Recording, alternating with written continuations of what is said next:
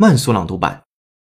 Drivers will now be able to get emojis on their number plates as part of a controversial trial, but only five symbols will be allowed.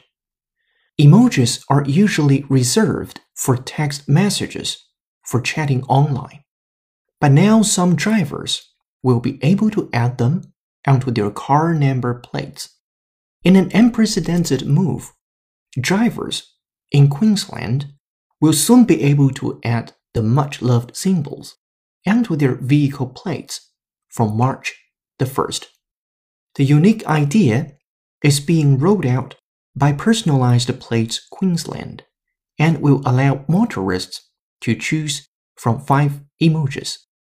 Drivers can pick from either a laugh out loud face, a weak face, a sunglasses wearing emoji, a hard eyes expression, or simply just a smile. 本期节目就到这里，浩老师恭喜你又进步了。